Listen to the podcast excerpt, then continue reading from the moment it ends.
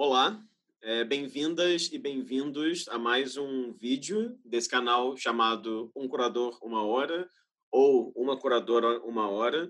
Caso seja o primeiro vídeo, esteja vendo aqui nesse canal, queria só explicar um pouco no que, que ele consiste. Né? Se trata de uma série de conversas com curadoras e curadores que trabalham no campo das artes visuais, baseados em diferentes regiões do Brasil, de diferentes gerações, com diferentes interesses na prática curatorial, diferentes lugares de fala, ou também, como o caso de hoje, né, curadores brasileiros que residam fora do país, ou até mesmo curadores estrangeiros que residam no Brasil. Então, é um canal que tenta refletir um pouco e conversar sobre diversas maneiras de se pensar curadoria no país. Então, hoje temos aqui uma presença muito ilustre do outro lado da câmera. Queria agradecer a presença dele aqui, o tempo, o interesse, participação. E queria pedir, mantendo aqui uma tradição dessa série de vídeos, que é pedir para ele, por favor, se apresentar para a gente. Uh, meu nome é Marcelo Rezende, eu tenho trabalhado como diretor artístico de instituições como museus, uh, organizando exposições em projetos como bienais e articulando pesquisas, publicações, projetos críticos e atualmente eu trabalho como co-diretor dos arquivos da vanguarda na cidade de Dresden, na Alemanha. E muito obrigado, Rafael. Vai ser um prazer essa conversa. Maravilha.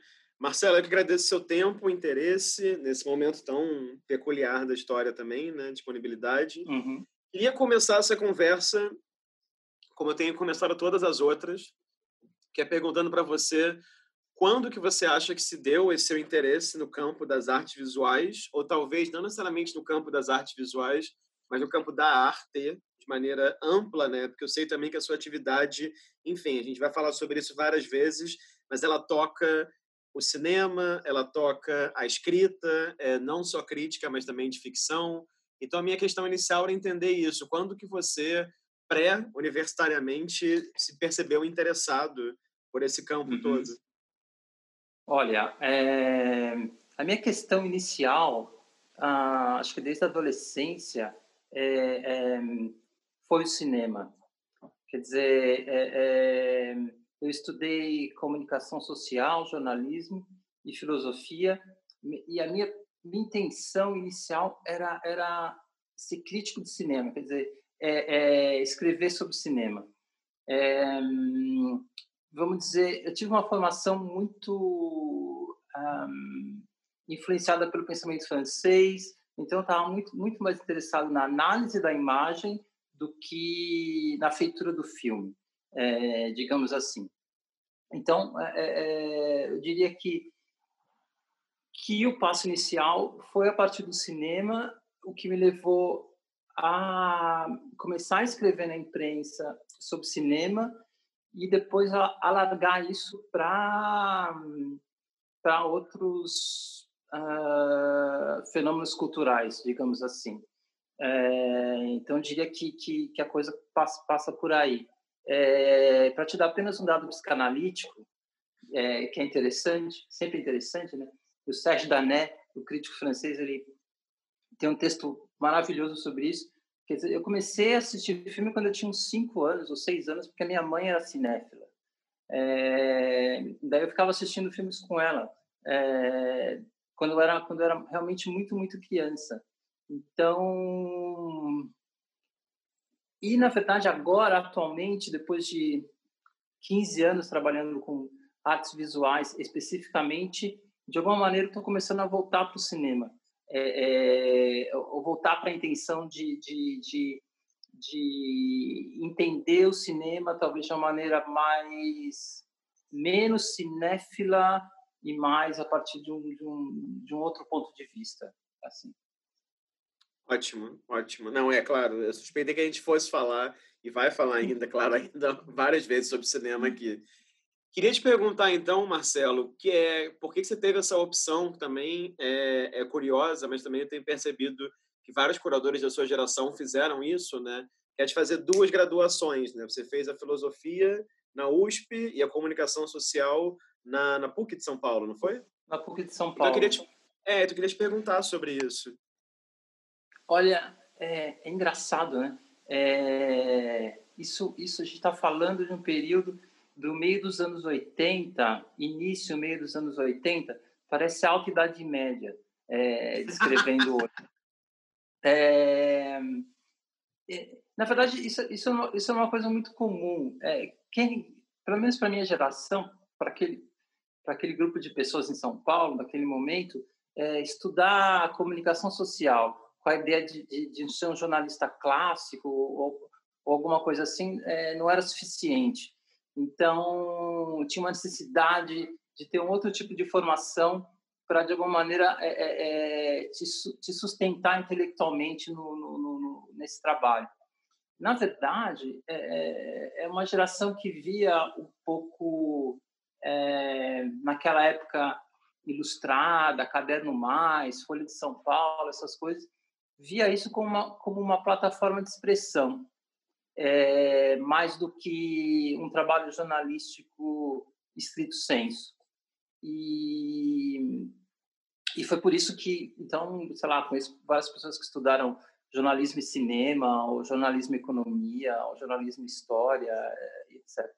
É, e eu estava interessado em filosofia, é, talvez por ter tido essa orientação francesa. Então, tinha uma necessidade de, de, de, de ter um entendimento mais menos superficial sobre certos elementos. É, e algo que eu, que, eu, que eu agradeço muito disso ter acontecido, porque isso acabou me dando uma, uma, uma, uma ferramenta que...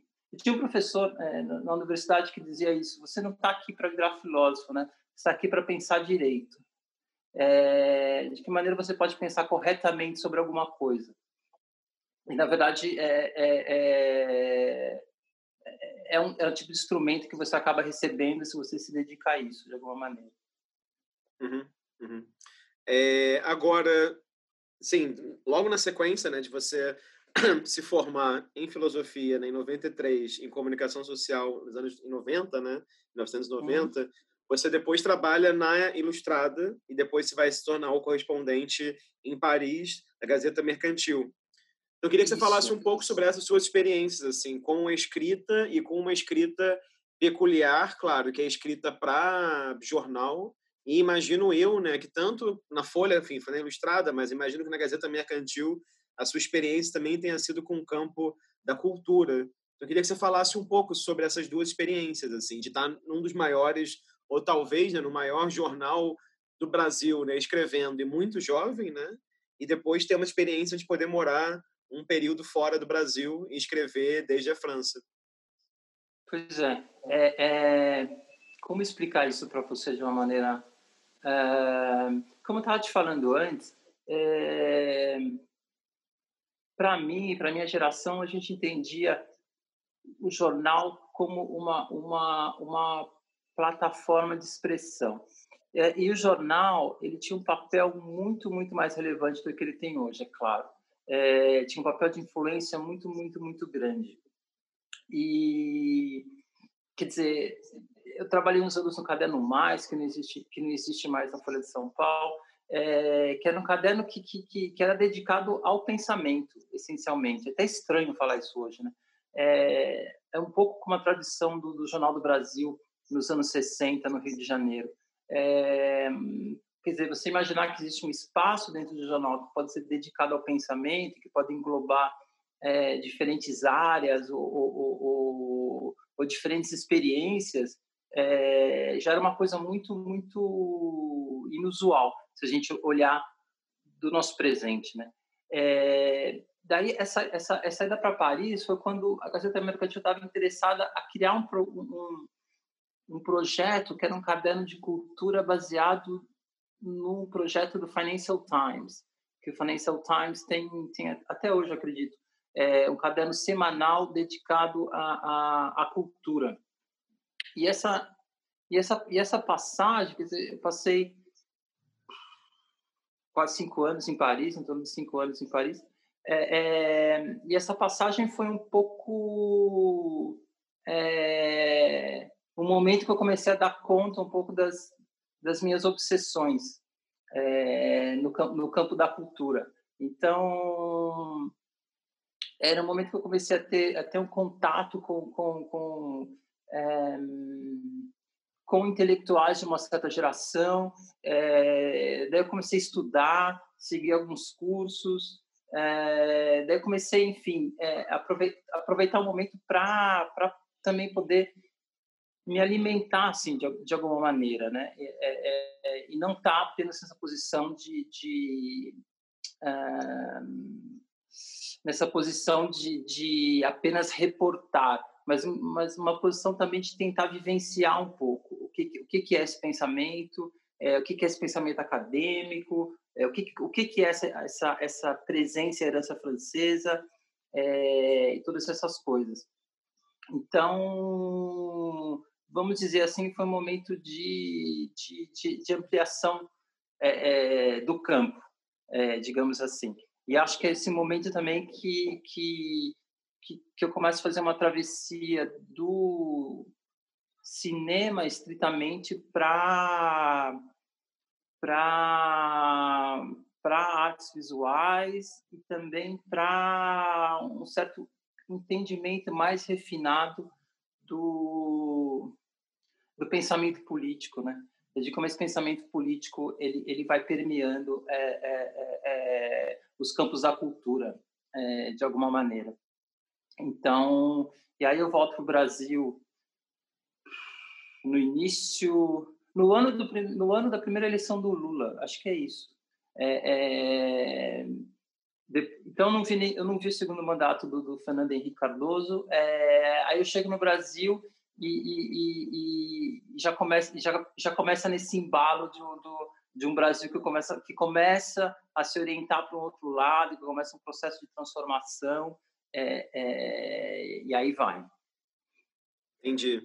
Agora, tem alguma coisa que você, enfim, alguma coisa ou uma série de coisas que você tenha visto nessa sua temporada parisiense, que tenha, enfim, te alimentado, digamos assim, né? Você usou esse termo que você foi lá, que você chamou nessa temporada fora, e que você foi também se alimentar tanto de cursos quanto de coisas que você viu. Tem alguma, não sei, alguma exposição, algum filme? E eu pergunto isso porque vários curadores que eu entrevistei, né, claro, quando comentam suas temporadas fora do Brasil, vários relatam é. coisas, né, encontros que mudaram a perspectiva deles e delas, né? Teve alguma coisa que você lembre assim, no seu caso? Eu acho, eu acho que assim, é, é, acho que duas, duas coisas, é, duas ou três coisas, eu diria. É, primeiro, ter seguido as aulas do Jacques Derrida é, é, na École des Hautes em Paris. E, e, quer dizer, você não está mais no campo do leitor, né? Você, você está no campo do estudante e, e, e aí você tem um contato muito vivo com, com o pensamento. E, eu diria que Derrida tenha sido talvez um dos últimos daquela geração, que foi uma geração que foi muito importante para a minha formação nas universidades em São Paulo. É, um segundo momento foi entender melhor é, é, é, o limite e as possibilidades de uma certa museologia. É, olhando, olhando o museu tradicional como é, o Dorset é, e olhando o projeto do, do, do Bobo, do, do, Centro Jorge Pompidou. É, é, e um projeto que também nunca chegou no seu potencial, mas, é, é, mas que está marcando uma, um, um, um momento de, de, uma ação política radical e de uma tentativa de uma museologia radical. É, e, e, o terceiro elemento foi, foi o contato com, com uma escola de escritores uh, do novo roman francês, especialmente Alain Robert Crier, é, que é uma espécie de, de que maneira você vai desconstruir o romance, de que maneira você vai, vai, vai, vai, vai colocar o leitor é, numa posição de dúvida e desconforto, é, no lugar de, de você alimentar as expectativas do, do, do, do leitor, que é algo que, na verdade, acredito até hoje que teria que ser a tarefa da exposição. Mas, mas enfim, isso a gente, a gente conversa adiante, eu acho. mas você acha que essa experiência, é, por exemplo, com, com esse esse grupo é, te levou também, enfim, te estimulou a escrita, por exemplo, de um livro como Arnold Schmidt, que você lançou em 2007, né? Queria te perguntar, enfim, sobre isso, sobre essa sua relação, esse seu lugar, né, entre uma escrita que tem uma relação com o jornalismo nesse começo, né, da sua trajetória, e também essa possibilidade que vem um pouco na sequência de você escrever ficção, né? Como é que é isso para você? Olha, é... eu diria para você que, que isso é uma coisa muito pessoal, né? É... eu diria que eu tenho muito, muita dificuldade de aceitar a ideia do da, da, da fronteira e do limite. Quer dizer, é, é, é um pouco. É, é vou começar a te dar exemplos, né? É, é, é, é um pouco você entender o João Godard como um cineasta e não entendê-lo como um artista total e pleno. É, é, é, é um pouco você entender um escritor alemão como Sebald, que é alguém que dá para a gente pistas de como trabalhar e lidar com o arquivo, mesmo se ele, mesmo se ele realiza uma ficção que é uma ficção baseada no arquivo. Quer dizer, essa, essa ideia é, do limite sempre me foi um pouco desconfortável. E, e, e, e para te dar um, um, exemplo final, é, é, é um pouco uma, uma ideia, né, uma teoria sobre o, o, o ready-made do Duchamp, é, que, que na verdade eu falei isso essa semana numa outra conversa por Skype, é, é, que basicamente é, de que maneira, por que que o, por que que o Duchamp ele, ele, ele inventou um personagem feminino, é, a Rose Selavie, é, e ele se vestia de mulher e tal, o cross-dressing do, do, do chão. É, é, por, por quê? E, e, e, tem uma ideia, uma teoria que é muito interessante, que na verdade isso é parte do desenvolvimento do ready-made. Porque o ready-made é, um, é, é, é algo que foi alguma coisa no passado, mas que está num permanente estado de devir a partir do momento que você fixa o ponto, já não é mais interessante. O que é interessante é esse permanente estado de devido, esse permanente estado de, de, de não é evolução, mas esse, mas, mas esse estado de, de mudança permanente. É, enfim, por isso que tem que falar que, que o ready-made, no fim, é uma escultura, é um erro fatal, porque, na verdade, ele, ele não é, ele, ele continua sendo, e continua sendo. Então, acho que é um, que é um pouco por aí que para mim essas coisas terminam se, se, se relacionando e a partir e a partir desses pontos que, que, que vão se tocando você é capaz de ter uma visão é, talvez mais rica é, sobre certos, certos pontos na cultura na história e, e, e, por aí vai. Sim.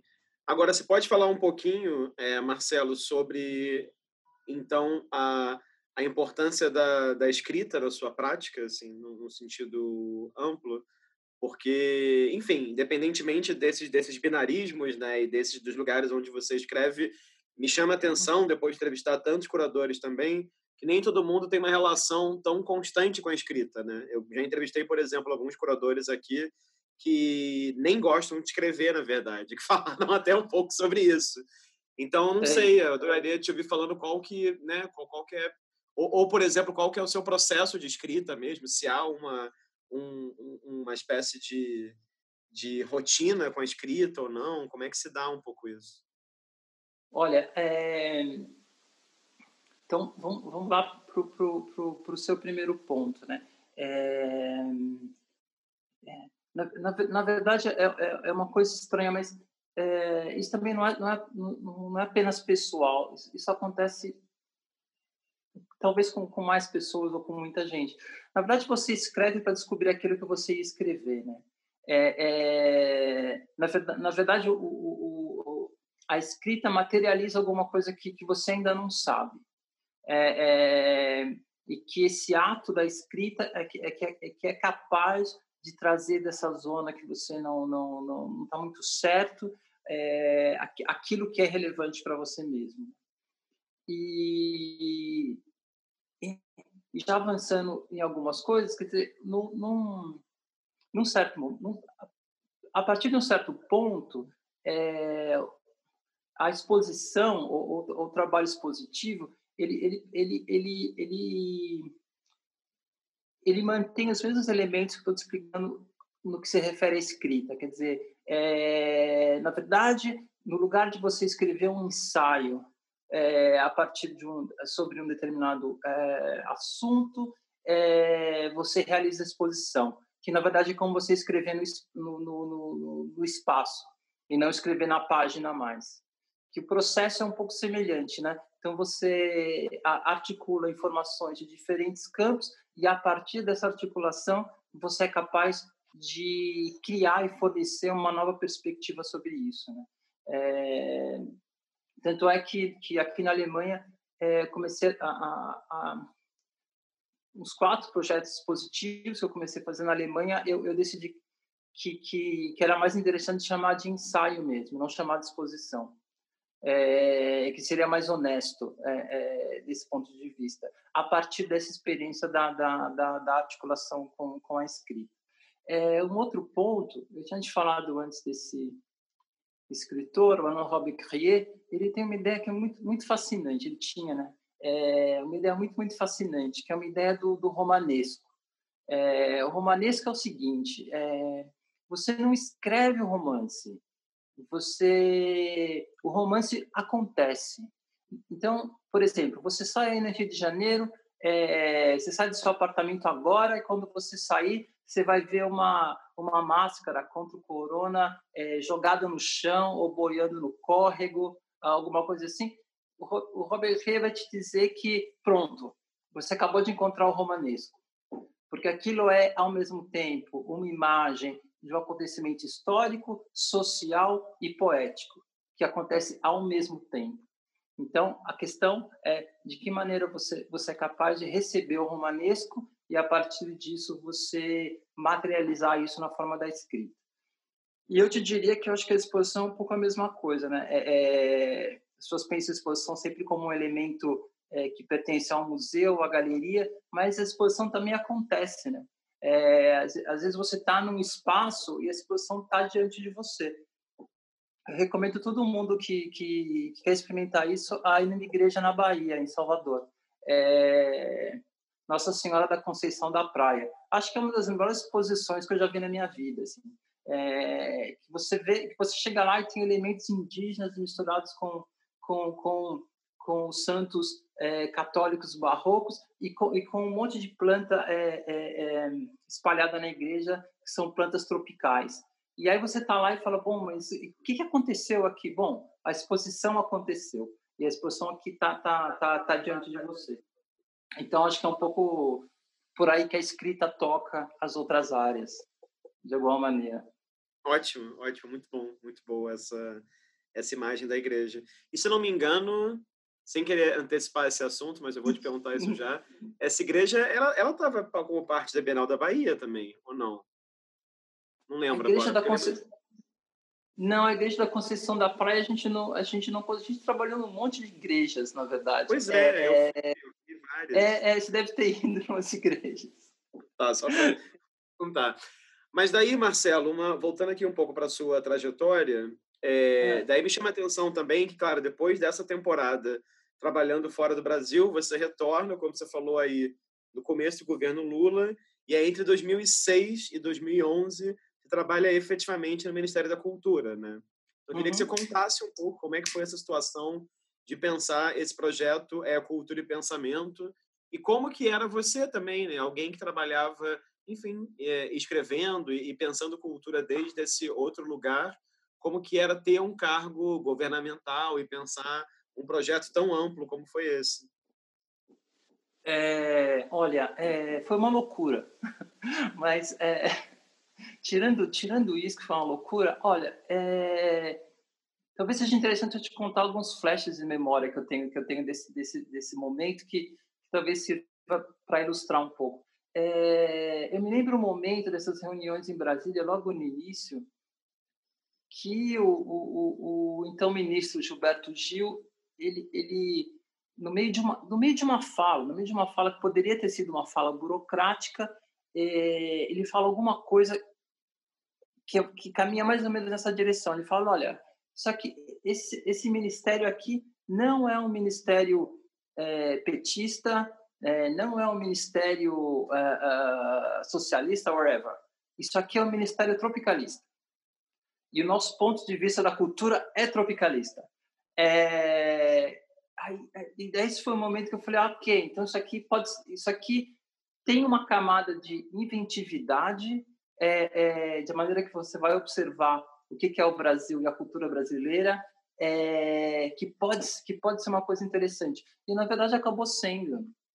Eu eu estava trabalhando nesse nesse projeto com é, com um grupo excelente excelente de pessoas, é, com uma alemã Nelly Frank é, é, de Salvador e, e, eu fiquei encarregado de criar conteúdos para esse programa. Quer dizer, o programa era feito de uma maneira em que as pessoas viajavam por todos os estados brasileiros para para fazer workshops e a partir dos workshops abrir um edital para que as pessoas apresentassem projetos que seriam relevantes para elas e para aquelas comunidades. Ou seja, é, é, a ideia era um pouco que é uma ideia que é uma ideia tropicalista, é, que, que é uma ideia um pouco, olha, é, o Estado não está aqui para dizer o que, o que é prioritário. O Estado está aqui para ouvir de você o que, que é necessário. É, e, e, o papel do Estado é, seria criar condições para que você realizasse isso.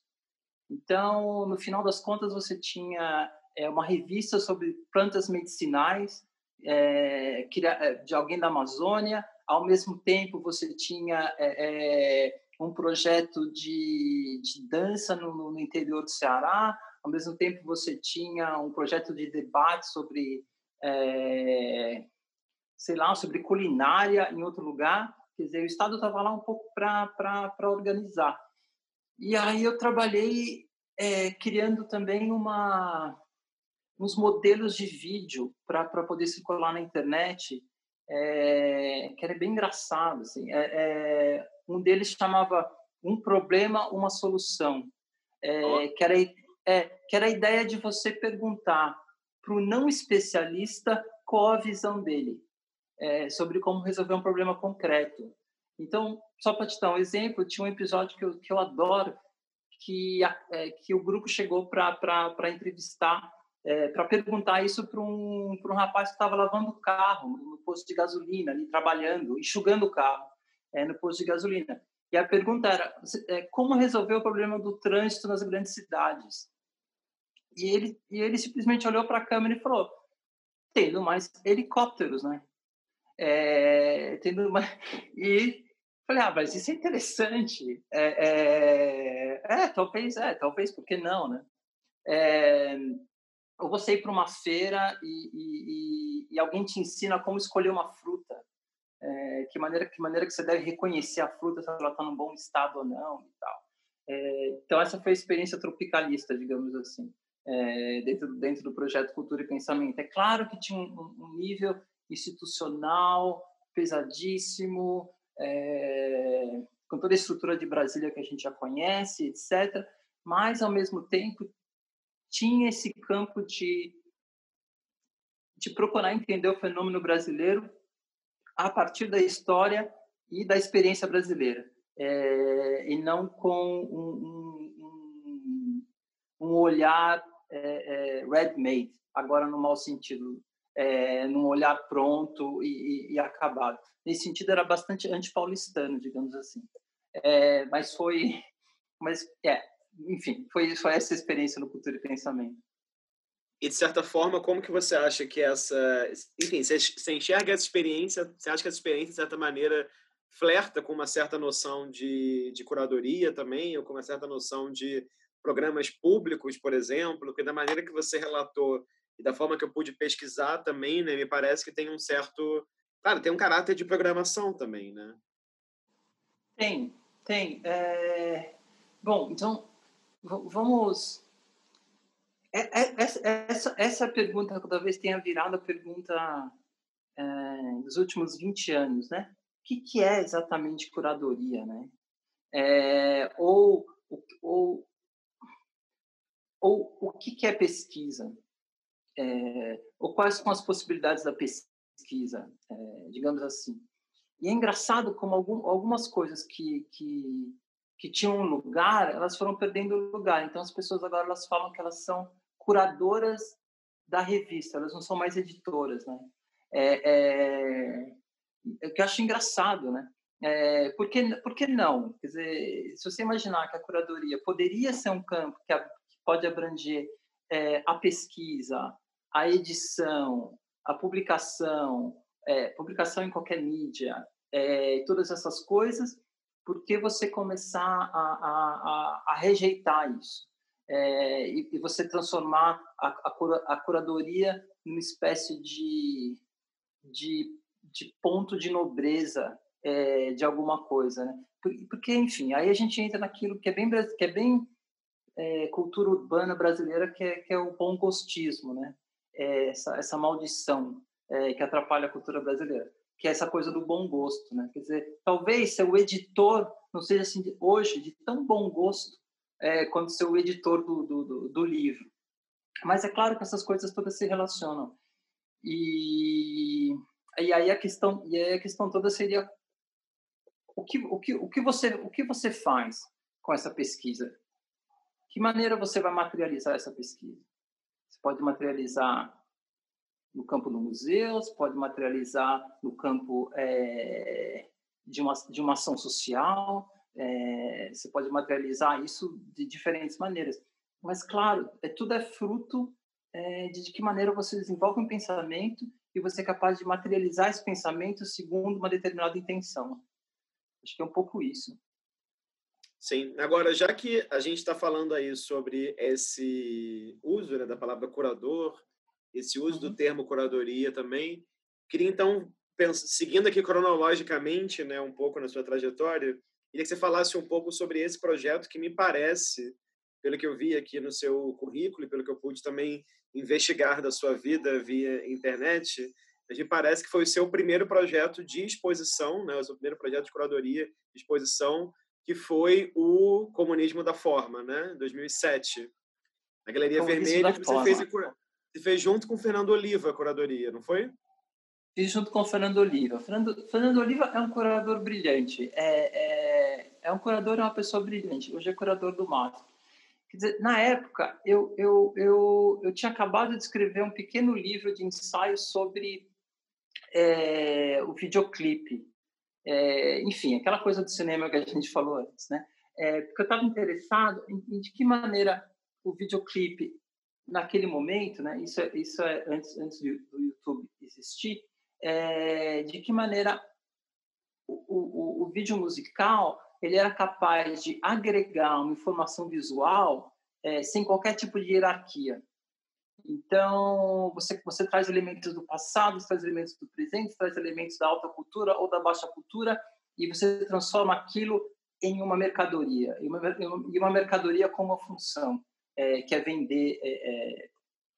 E aí eu e aí eu, Fernando, a gente teve uma uma conversa com o Nicolas Bourriot, é, é, é, que escreveu Estética Relacional, é, numa visita que ele, que ele fez ao Brasil, e nessa conversa que, que, que apareceu essa, essa, essa, essa ideia de, de que maneira a forma é, pertence a todos, de que maneira a forma pode ser dividida por todos. É, a forma no sentido do, do, do, dos componentes da cultura e dos componentes da imagem.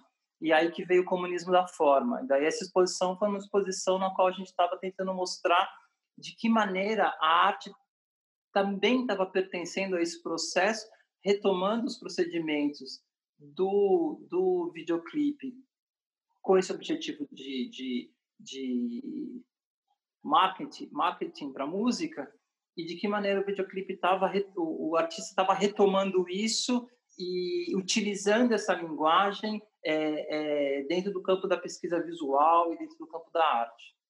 Uhum, uhum. Agora, tem uma coisa que me chama a atenção nesse projeto, não só nesse projeto, mas num outro projeto que você fez depois, no Passo das Artes, né, o Estado de Exceção, que é, enfim, queria que você falasse sobre o estado de exceção também e queria já te fazer uma pergunta, tem a ver com os dois projetos, que é, desde o começo da sua trajetória como alguém que está curando exposições, você, diferente de vários, diferente da grande maioria, na verdade, dos curadores e curadoras brasileiros, você não faz um projeto de arte brasileira. Então, desde o começo, você... É sério, você parece muito preocupado, você e o Fernando, no caso, né, e você já sozinho no Passo, em fazer um projeto de exposição coletiva que lida com artistas de diferentes lugares do mundo. Isso definitivamente assim não é a regra, muito pelo contrário. Depois de entrevistar 60 curadores, né, você é o número 61, na verdade é a exceção, porque grande parte dos curadores que eu entrevistei trabalhou cinco décadas às vezes exclusivamente com arte brasileira, né? Então eu queria que você falasse um pouco, mais uma vez é muito pessoal isso, mas também é profissional, claro, por quê, né? Assim, essa tendência a conjugar narrativas tão diferentes nos seus projetos. Hum, olha, eu poderia te dar, te dar, hum, poderia te dar diferentes respostas sobre isso. Poderia, poderia falar porque isso é resultado é, é, de, uma, de uma formação e vida em São Paulo, que olha menos para o Brasil, sei lá. Mas, na verdade, é, isso seria um clichê. O que pessoalmente me levou a isso é o fato de que a narrativa da arte brasileira não me era satisfatória. É, no sentido de que uma, história, uma historiografia da arte brasileira, da maneira que ela, que ela tem sido contada, não me era satisfatória. É, esses, esses, essas aproximações críticas, basicamente fenomenológicas e, e, e que, que, terminam numa leitura formalista do artista é, é, e, e, esse tipo de coisa não, não, não, não era exatamente satisfatória. E eu estava, eu tava, isso a gente pode falar mais tarde, mas eu estava interessado em numa, numa outra possível narrativa. É, e, e, como, e como eu tinha te falado, é, eu estava mais interessado em, em, nesses pontos de contato é, do que que do que numa certa especificidade da arte brasileira, é claro, mas ao mesmo tempo tentar entender o que, que seriam esses pontos de contato com diferentes culturas é, é, ou diferentes formas de, de, de, expressão artística. Eu acho que eu acho que a partir acho que a partir eu não para ser sincero, eu nunca tinha pensado sobre isso. É a primeira vez que eu pensar sobre isso. É, é mas talvez, mas talvez seja um pouco por, por, por causa disso, por causa, por causa dessa linha, né? É, eu tenho um profundo amor pela arte brasileira, é claro, mas talvez, talvez a, a, a narrativa não realmente não, não, não me tenha sido satisfatória. Marcelo, como é que foi a sua experiência na Bienal de São Paulo em 2008? Foi uma loucura, número dois. É, é... Foi, foi uma Bienal, foi, não sei se você se lembra, mas foi uma Bienal bastante problemática, né? É, é, mas é uma Bienal que melhora a cada ano. O que, o que, porque também tem isso, né? Tem Bienal que melhora a cada ano, tem Bienal que piora a cada ano, e tem Bienal que você simplesmente não pensa mais a respeito. É, nesse caso, eu acho que é uma Bienal que melhora um pouco a cada ano. É, naquela época, os curadores-chefes é, eram o Ivo Mesquita e a Ana Paula Cohen. É, e eu fui encarregado de, de criar uma publicação, que na verdade terminou se transformando no, no, no único catálogo da Bienal. É, e mais uma vez é, era guiado por uma ideia de como estabelecer um, um, um contato com o não especialista. É, então a gente acabou publicando uma série de nove jornais em formato tabloide que eram distribuídos gratuitamente nas ruas da cidade. E, e, e aí você juntava as edições e pronto, você tinha o catálogo da Bienal. É, então, a, a, a estratégia era usar a gramática do jornal, digamos assim, mais para mais poder é, é, trabalhar um outro tipo de conteúdo e, e sempre tentando é, tentando fazer esse cruzamento é, entre entre o especialista e o não especialista, mas sem mas tenta, tentando evitar qualquer forma de, de hierarquia, né? Agora, em relação à Bienal como um todo, como a gente falou, é uma coisa bastante foi uma experiência problemática, porque teve um grau de radicalização desse projeto da, da, da, da 28ª Bienal, é, que talvez a gente nunca mais vai conseguir ver, talvez uma, uma, uma um projeto de radicalização é, daquele jeito, né? Para quem não lembra, foi quando foi decidido que que o segundo piso do prédio da Bienal ficaria vazio é, de obras, teve uma gritaria danada dos artistas, falando, como assim, o espaço vazio, a gente quer expor e tal. É, mas o Ivo, ele tinha uma, uma explicação que, que eu penso muito nela até hoje, que é uma explicação adorável. É, que era um momento da Bienal em crise é, econômica, institucional, esse monte de coisa. E o Ivo, eu tive um almoço com ele é, quando ele me fez esse convite para trabalhar com, com, com, eles, e ele falou para mim, olha, é, a experiência é um pouco como quando você vai na sessão, na, na sessão de psicanálise, e o psicanalista diz para você, olha, agora acabou, acabou a sessão, agora você tem que pensar em casa. É, então, o, o, o, o, segundo, o segundo piso e, e, a Bienal tinha um pouco essa intenção. Olha, agora acabou a sessão, agora você tem que pensar no que aconteceu é, é, é, e por que aconteceu e tal. Talvez, é, olhando do ponto de vista crítico a respeito, talvez o que tenha um elemento que tenha criado um certo distúrbio no projeto foi, isso é totalmente pessoal, foi não ter avançado nessa radicalização. É, ter, de alguma maneira, é, é, é não ter prosseguido nessa, nessa radicalização extrema ainda que o projeto original do, do Ivo era não abrir o prédio da Bienal, era manter o prédio da Bienal fechado durante toda a Bienal, é, para simbolizar o fim da sessão de uma maneira ainda mais radical. Mas como se deve imaginar, institucionalmente isso seria é, é, extremamente perturbador e, e, tem um monte de conflitos e tal. O que leva, talvez, a uma a, a, uma parte é, da nossa da, da, da sua questão e, que é a ideia de como você entende uma Bienal também, né? É, eu tenho muita dificuldade de entender a Bienal como exposição. É, tem, tem, tem, tendo a entender a Bienal como algo, como algo muito maior que apenas uma exposição, mas como uma série é, de processos que tendem a atingir um certo objetivo. É, e esses processos podem ser materializados de muitas, muitas diferentes formas e a exposição é apenas um dos elementos constitutivos do que poderia ser uma Bienal. Sim, não, definitivamente. Agora, eu ia te fazer essa pergunta depois, mas já que você comentou um pouco sobre essa publicação da Bienal que você organizou, é, isso foi em 2008, né? Depois você 2008. seguiu trabalhando no Ministério da Cultura até 2011. Em 2012, você tem a sua entrada no Museu de Arte Moderna da Bahia. Só que antes de a gente abrir esse capítulo baiano da sua vida, queria te fazer essa ah. pergunta que eu acho que ela é muito, eh, acho que ela é importante porque você me parece debruçar muito sobre isso.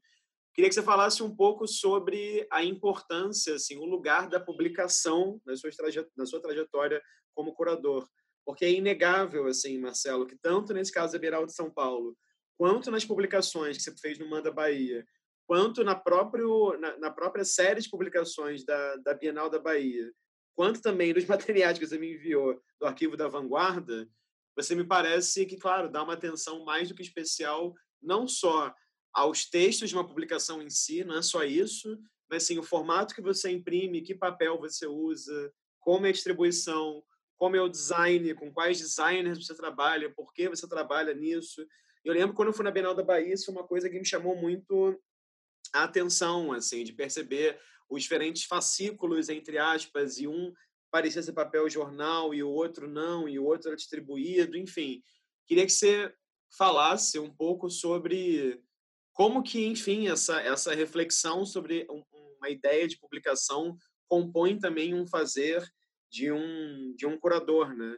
E como que, de certa maneira, no seu caso, me parece que, tendo você trabalhado com jornal, né, por quanto tempo, por, por muito tempo, como que uma coisa não contamina a outra, né?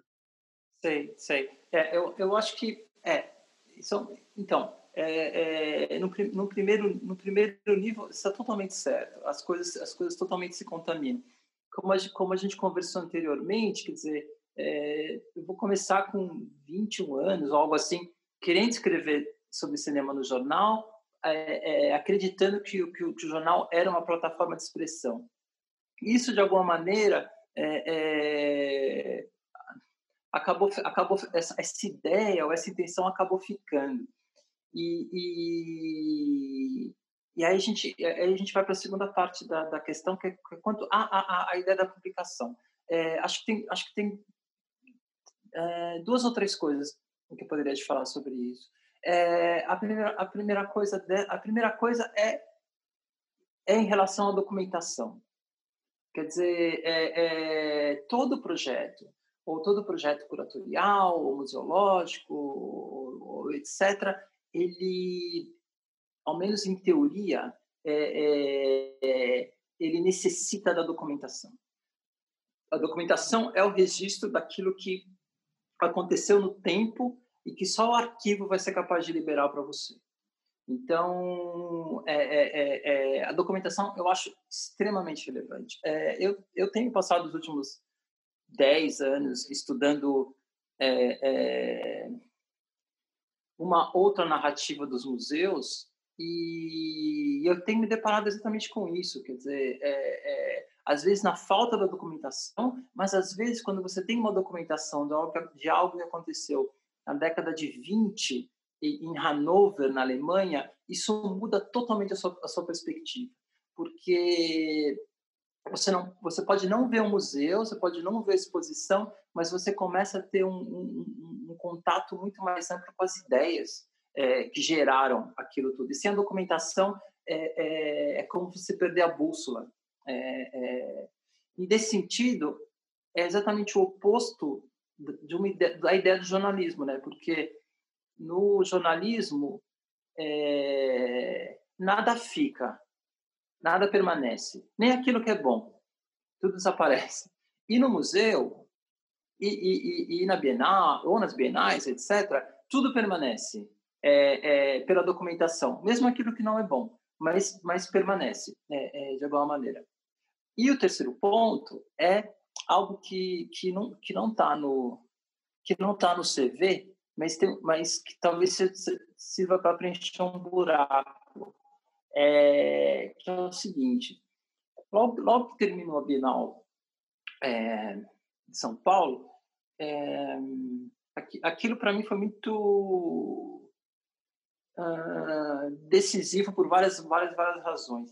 E, e, e aí eu comecei a, a, a, a, me debruçar sobre essa outra narrativa institucional, uma, uma possível narrativa de uma museologia radical, é, é, e ao mesmo tempo me debruçar é, na história e nos personagens da arte conceitual. E, e para a arte conceitual, a publicação era o elemento chave para a primeira geração da arte conceitual. E aí, aí dentro dessa loucura toda, eu, eu, eu fui para Amsterdã encontrar com é, o, o Seth Ziegelob, que ele estava vivo ainda, que ele nos anos 60, a história dele é muito genial, que ele, é, ele abriu uma galeria em Nova York, mas claro que não funcionou direito, mostrando arte conceitual e tal. Aí ele, aí não tinha mais espaço, daí ele falou, bom, se não tem espaço, então eu vou ter que fazer exposição na publicação. Daí ele começa a desenvolver uma série de publicações no qual os artistas realizam trabalhos para aquela publicação. Isso em 68, 69 e tal. E, e, nesse encontro com ele foi muito, muito, muito importante de ouvir um pouco de que maneira é, é, é, a publicação ela é uma mídia tão relevante quanto espaço positivo. De que maneira isso pode ser trabalhado de uma maneira tão intensa e relevante quanto quanto espaço positivo. Então, então é, é, é, é por isso que eu, que eu diria para você que, que, que em todos esses projetos existe um pouco essa fixação pela, pela, pela documentação, a publicação. Primeiro, pelo arquivo, é, segundo, pela, pela mídia, é, é, e terceiro, para você ampliar o, o, o, seu espaço de, de expressão e trabalho, digamos assim. E como que se dá o seu trabalho é, de acompanhamento ou de seleção, por exemplo, dos designers com quem você, com quem você, tra com quem você trabalha? É, é, quer dizer, as, as publicações da Bahia é, a gente vai falar da Bahia, mas nas publicações feitas durante a Bienal da Bahia e todas as publicações do Museu de Arte Moderna da Bahia naquele momento é, foram feitas pela, pela, pela, pela, por uma designer maravilhosa, é, é, a Dinha, e, e, que, que tinha uma perspectiva que, que eu achava genial, que é, olha, é, que é você não tem o, você não tem o papel que você quer, mas tem esse aqui no lugar. Quer dizer, é, é, é, é, no processo permanente de, olha, a gente a gente não tem essa cor, mas a gente tem essa aqui. E como é que a gente vai fazer? E uma, e, e ela também entendeu, a Dinha, uma coisa é, que tem a ver com o jornal, porque o jornal é, é uma, digamos assim, um, um, uh, um modelo para você trabalhar é, sobre certas condições. Porque o jornal você pode errar, é, é, no livro você não pode. Então, no jornal, é, é, a imagem pode ser. É, agora acho que não acontece mais, mas antes, no jornal, às vezes a imagem não era precisa, é, às, vezes, às vezes você tem erros casuais na página. Então, o jornal é uma mídia que, que, que, que lida e assume com o erro. E, e, e eu estava interessado em, em usar uma, uma, um modelo de mídia que pudesse é, assumir é, é o erro. Então, eu diria que eu nunca, tra eu nunca trabalhei de fato com designers.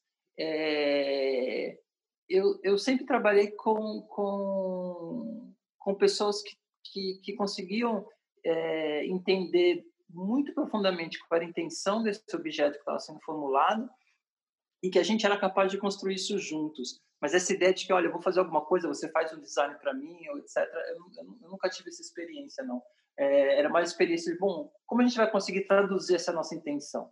É, como a gente pode, pode traduzir isso juntos, é, de alguma maneira, né? Sim, uma experiência mais de, de coautoria mesmo e, e, menos de prestação de serviço, digamos assim. Exatamente. Usando esse termo péssimo. Bom, agora a gente vai abrir esse capítulo, sim. A gente poderia falar 10 horas sobre essa sua experiência, mas queria que você comentasse um pouco como é que foi essa sua mudança para para Bahia, né? Antes de falar da Bienal, eu acho que seria legal você falar um pouco sobre o MAN da Bahia. Você fez uma série de exposições lá, é... enfim, fiz aqui uma pequena lista, mas acho que a gente não precisa falar de todos, né? É, e também se organizou essa publicação que foi a revista Contorno, que algumas pessoas Isso. da Bahia, meus informantes, espiões, falaram que era uma publicação super interessante. Encontrei ela online até, acho que todas as edições estão online, justamente na página do ISU, da Dinha, se não me engano, como você falou uhum. agora.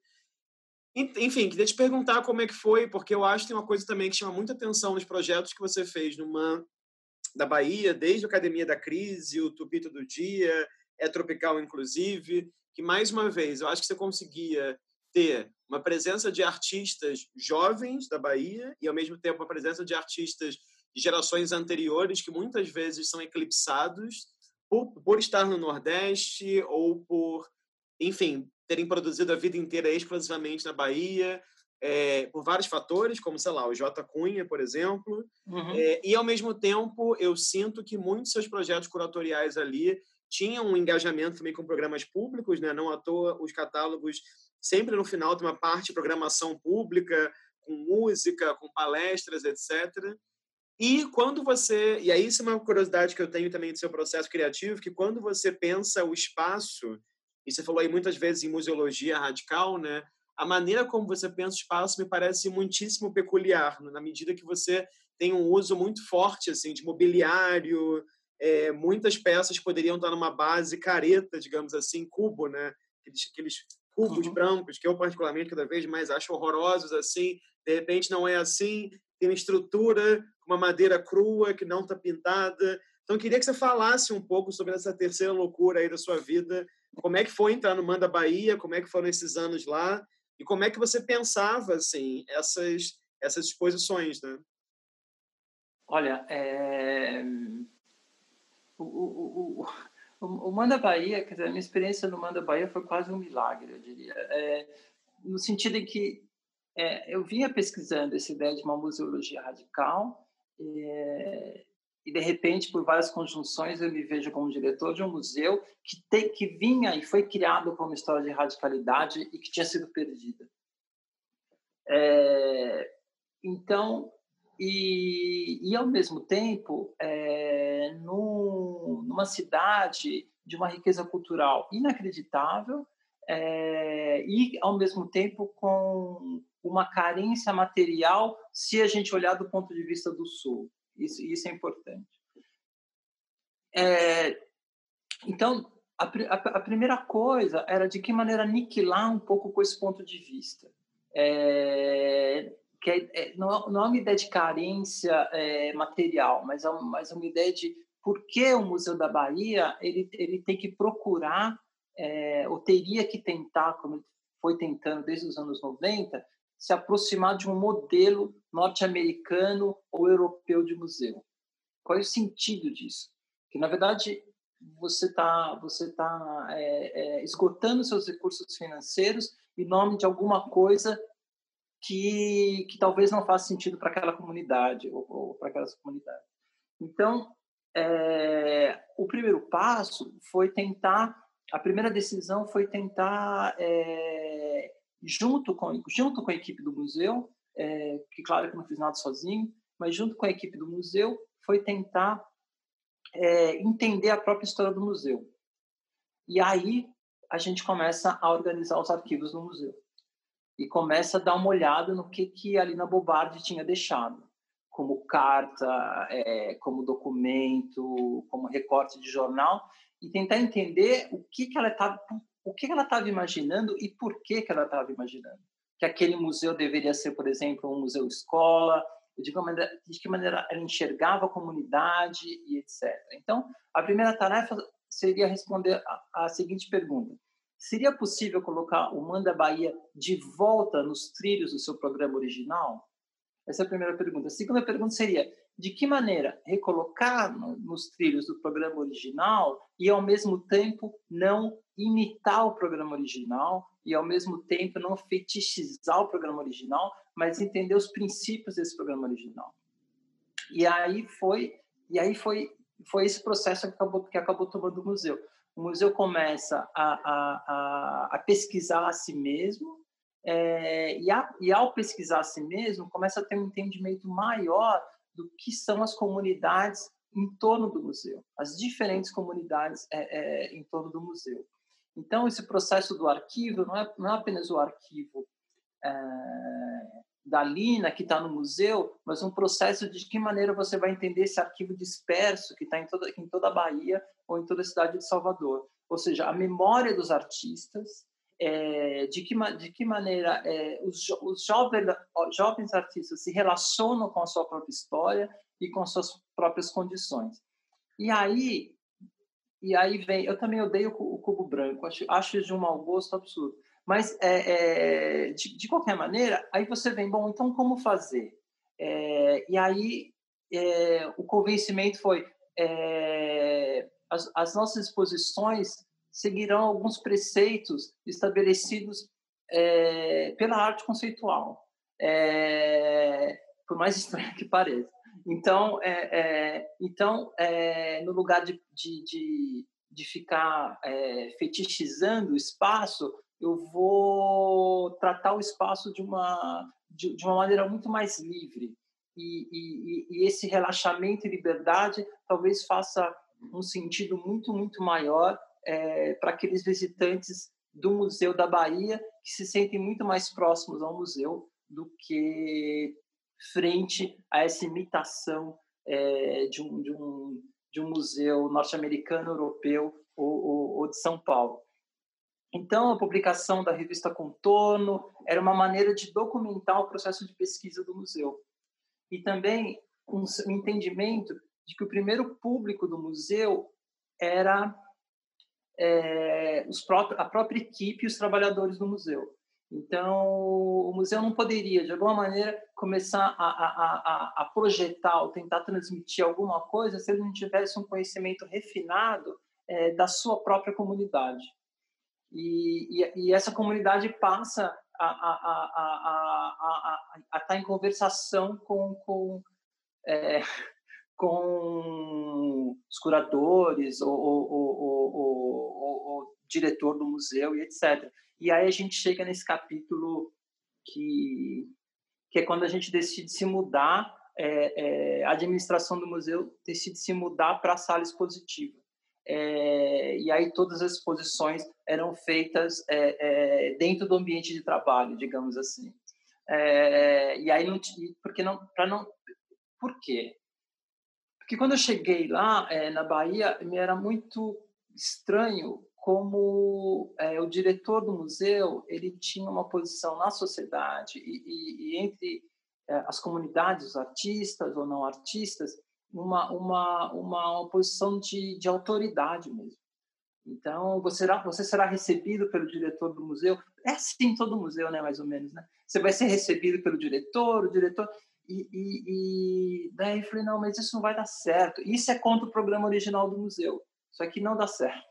É, então, vamos radicalizar esse processo. Então, agora o diretor está lá sentado na sala de exposição. Qualquer um fala com ele. E qualquer um fala com qualquer outro. É, e é assim que funciona. E a gente trabalhou assim durante uns, uns, uns dois anos. E é claro é, que, que às vezes o acaso te favorece, porque foi um momento em que o governo da Bahia estava é, entrando no processo de reforma da estrutura física do museu. E aí foi falou, bom, agora é o momento, entendeu? É, porque agora a gente pode mudar para a sala expositiva e falar que é porque a gente não tinha espaço. É, ah, porque não, não, não, E aí a gente começou a, a, a, trabalhar nessa, nessa direção, que foi uma, uma experiência é, radical e, e, e, extremamente educativa em todos os sentidos. Né? Quer dizer, é, primeiro, como é, como é a posição do artista, a posição do, do, visitante, a posição do curador ou, ou, ou do diretor, e de que maneira isso se agrega dentro de, de um mesmo espaço. E, e isso acabou virando uma coisa muito simbólica da, da, daqueles anos na, na, no, no Museu da Bahia. Foi isso. E como que no meio dessas mudanças, enfim, dessa e dessa é, dessa sua entrada também num cenário que não é o cenário de onde você veio, né? Tem uma relação de alteridade aí, eu imagino. Como é que no meio desse processo de trabalho surgiu o desejo de retornar com, a Bienal da Bahia e como que foi, né? Aí, enfim, aí a gente abriu o, o, o, portal, né? Como é que foi o processo de fazer a Bienal da Bahia, né? Porque eu pude ir, enfim, escrevi sobre e, e, e como se falou, claro, era muito mais que uma exposição, né? Ele dava com dezenas de lugares, não só em Salvador, como em Cachoeira, enfim, teve uma primeira equipe curatorial, depois teve uma segunda, né? Algumas mudanças da equipe curatorial e teve uma equipe que ficou trabalhando até o final junto. Então, eu queria que você, enfim, é, é absurdo eu te pedir isso, mas queria que você comentasse um pouco é, como foi essa ideia e como é que foi o processo para você, né? Olha, é, é, primeira, primeira coisa interessante, é, no, no, nos arquivos do museu, eles estão organizados, é, é, agora você pode ir lá e, e até ver isso. É, a Bienal da Bahia, organizada pelo Museu de Arte Moderna, faz parte do projeto original da Lina para o museu. É, isso já em 59 e 60. É, esse foi o primeiro ponto de ser bom. É, isso já era uma coisa interessante. Depois tem um segundo caso de uma certa ignorância da historiografia brasileira sobre as Bienais da Bahia de 66 e 68, é, que são objetos não estudados é, devidamente, não integram a narrativa oficial da arte brasileira. Então, aquela história, a narrativa é, para mim é muito complicada. E aí, e aí dentro dessas circunstâncias, o então secretário da Cultura da, da, do Estado da Bahia decidiu bancar esse projeto. Por quê? Porque a Solange Facas, que estava lá antes de mim, ela lançou essa ideia do, do da, Bienal, da Bienal da Bahia. É, e, aquilo, e aquilo já tinha convencido a cena política da Bahia de que isso poderia ser possível e tal. Talvez ela não estivesse pensando no, no, mesmo projeto que acabou sendo realizado, mas enfim, é outra história. Mas, mas, e aí a nossa decisão foi um pouco assim, bom, é, como é que a gente pode fazer uma Bienal na Bahia sem entender o que, que foram as Bienais 66 e 68 na Bahia? E aí vamos para o arquivo. Aí o arquivo não existe. E aí você começa a encontrar as diferentes gerações de artistas que participaram daquela Bienal da Bahia, e aí você começa a perceber uma coisa genial, que é de que maneira, se a gente é, narrativas e, e narrativas alternativas, né? Se você imaginar que a Bienal de São Paulo é um reflexo de um modelo das Bienais de Veneza, as Bienais da Bahia, elas aparecem como algo que se incorpora às Bienais de Havana 20 anos antes das Bienais de Havana. Quer dizer, as ideias que, tavam, que, que vão aparecer ali nas Bienais de Havana já estão contidas na, na, já começam a aparecer na, na, nas Bienais da Bahia, que não eram bienais internacionais, eram bienais nacionais, mas eles tinham um plano de, de, de com o tempo, é, é, fazer uma, uma espécie de clash com a Bienal de, de, de São Paulo. Então, é, é, então, a experiência da Bienal da Bahia foi de que maneira tentar colocar isso dentro, dentro, de uma, de, dentro de uma narrativa da arte brasileira, da historiografia brasileira, e, ao mesmo tempo, de que maneira é conseguir fazer uma Bienal que não é uma Bienal que vai ilustrar as, as, as questões é, é, as questões da Bahia, mas que vai trabalhar com essas mesmas questões. É, por isso que eu te falei da história da Bienal como exposição, para mim é, é, sempre algo muito frustrante. É, e de que maneira trabalhar com, com, com essas questões da Bahia. É, então, eu como paulistano, vindo de Paris, então você imagina é, que eu poderia ser a última pessoa que poderia ter feito esse tipo de, de projeto. Mas aí é um pouco o exercício de você observar a sua própria ignorância, né? É, é, é, hoje em dia todo mundo fala, né? É, todo, tem esse, o clichê, né, de usar o lugar, o lugar de fala, o lugar da fala e tal. Mas nas ciências sociais, o, o, o, é, isso era entendido nos anos 60, 70, como eu consegui observar os limites do meu discurso, da onde eu falo e não para e não para limitar o discurso do outro que fala, né? Mas a partir de então, é nesse sentido clássico é, do lugar de fala, é, é com, de que maneira eu posso observar a Bahia é, e de que maneira eu posso e o meu entendimento da Bahia, no final das contas, é que é que a Bahia é, funciona e ainda é é uma espécie de inconsciente do Brasil. É, é, todo, todo, todos os elementos que, estão em todo o território é, é, nacional, as questões, os problemas, as soluções, etc., é, na Bahia é, eles são visíveis. E a questão é de que maneira a, a gente consegue trabalhar é, é, com essa a partir de uma perspectiva da Bahia e não começar a importar outras pers perspectivas para colocar sobre a, a, a cultura baiana ou, ou, a experiência baiana, mais do que a cultura, a experiência baiana.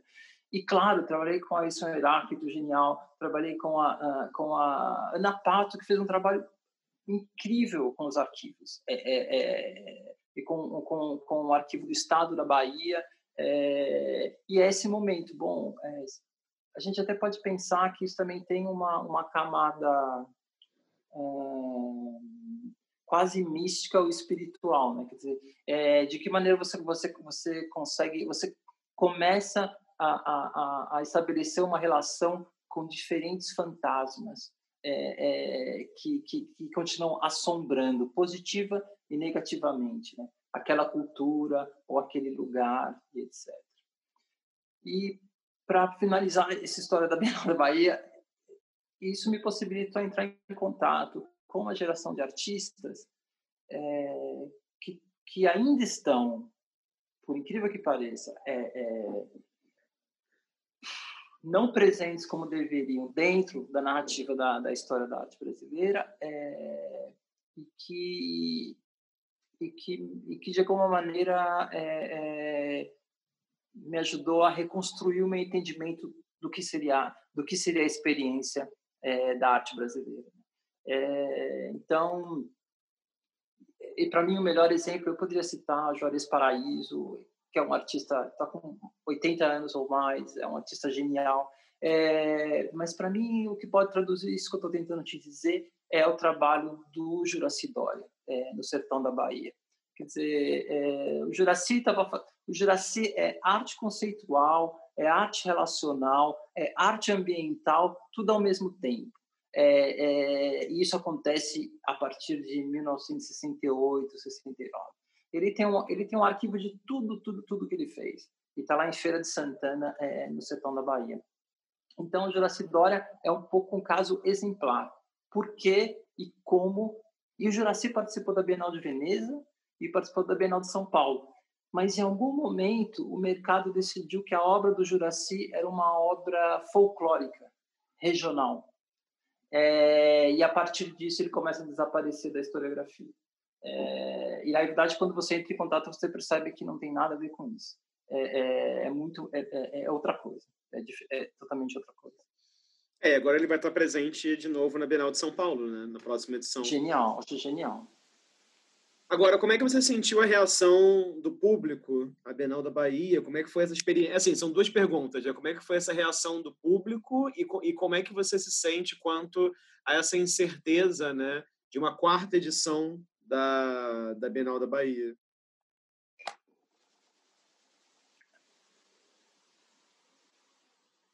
Olha, é... já, já iniciando o próximo, o próximo, cap... o próximo e último capítulo da nossa conversa sobre a Alemanha, é, o, o, o... desde que eu comecei a trabalhar com, com arquivo, e, é, e, é uma, e, é uma, e é uma conversa de, de quase 20 anos com o Fernando Olivo, é, é, é, uma das questões centrais tem sido sobre a diferença entre reprise e repetição. Quer dizer, é, do ponto de vista conceitual, é, é, filosófico, é, repetição é quando você vai vai para o passado, toma elementos do passado, mas você se acha no mesmo lugar, ou seja, você faz o mesmo caminho e termina no mesmo ponto. E reprise é quando você vai para o passado e orienta o passado em direção ao futuro. É, então, a, a, o processo da Bienal da Bahia era, era, é, era intencionalmente ser um processo de, de, de reprise e não de repetição. É, o trabalho no Manda Bahia foi um trabalho, como eu te falei no início, retomar o programa original, mas é, intencionalmente para tentar estabelecer um processo de reprise e não de repetição. Mas no final das contas, isso que é genial de tudo, a repetição ocorreu, mas aonde a gente não, pelo lado totalmente inesperado. Então, a Lina, ela fica cinco anos no Museu de Arte Moderna e ela e ela é obrigada a deixar o museu é, de, é, em 64 depois do golpe militar.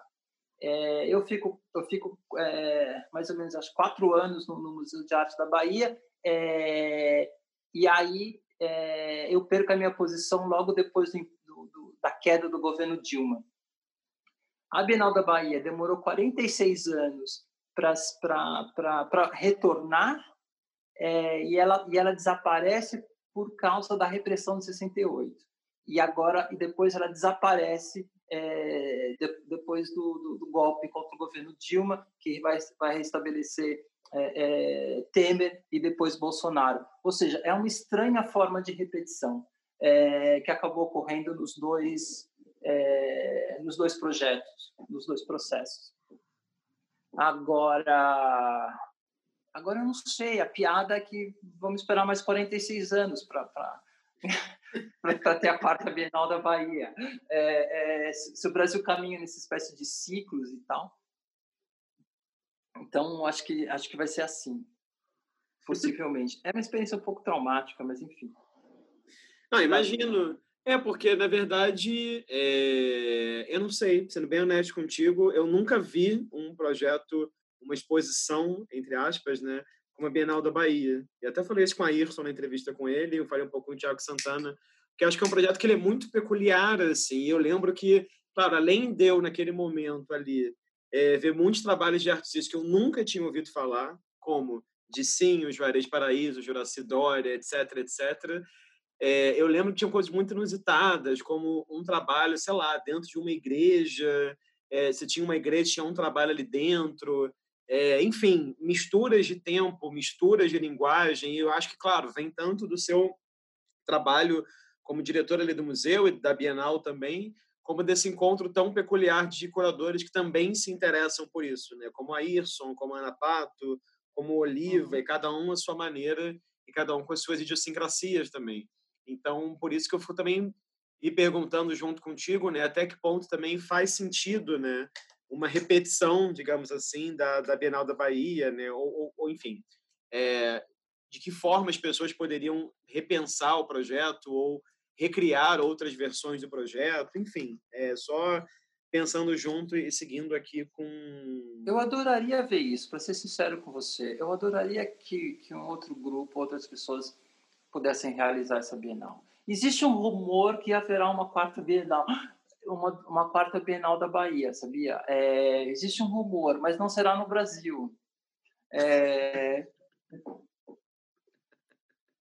que, vai, que, que, a, que a ideia é ser a primeira Bienal no exílio, é, é, que pode acontecer em Lisboa, que é o espelho invertido de Salvador. Enfim, é, tem gente pensando, é, tem gente pensando, tem gente, tem gente com umas ideias aí. É, da primeira Bienal no exílio, a quarta Bienal da Bahia. Quarta Bienal da Bahia, muito bem. Mas, Marcelo, já que você falou isso sobre o exílio, sobre fora do Brasil, já que você já anunciou aí também na sua fala, né, vamos falar um pouco sobre a sua temporada europeia de novo agora, né? Então, desde 2017 uhum. você está na direção do Arquivo da Vanguarda e eu acho muito curioso, né, depois de você falar sobre arte conceitual, depois de você falar também de suas pesquisas sobre certas ideias de vanguarda na Bahia, digamos assim, de repente você está agora na direção de um arquivo gigantesco que tem muito material, e pelo que eu pude pesquisar e pelo material que você me enviou também, tem documentação de todo tipo de forma, tem coisas que são consideradas arte, coisas que não são arte, enfim, tem de tudo um pouco. Então, eu queria te perguntar, claro, óbvio, né, como é que tem sido inicialmente essa experiência aí? E uma coisa que eu tenho perguntado para muitos curadores brasileiros que vivem fora do Brasil, né, como que é também esse tráfego sendo brasileiro, né? Porque mais uma vez, né, talvez se crie uma expectativa por você ser brasileiro que trabalhasse exclusivamente com arte latino-americana ou com arte brasileira, né? E aí, de repente, você cai num arquivo que é um arquivo que me parece falar muito de uma cena europeia, de uma cena alemã também, né? Então, para a gente começar, queria que você comentasse um pouco dessa experiência da, da alteridade também. Olha, é... no meu caso, talvez seja um caso diferente em relação aos outros curadores, a, a minha história é um pouco exótica. É, na verdade, o que aconteceu foi que, enquanto eu estava é, na direção do Museu de Arte Moderna da Bahia, eu fui convidado a participar de um grupo chamado Episódio Museal, organizado pelo Goethe Institute e pelo e por, e por uma agência do Ministério da Cultura é, é, alemã. E esse grupo era formado por profissionais de diferentes países, né? É, é África, Bolívia, Brasil e Alemanha.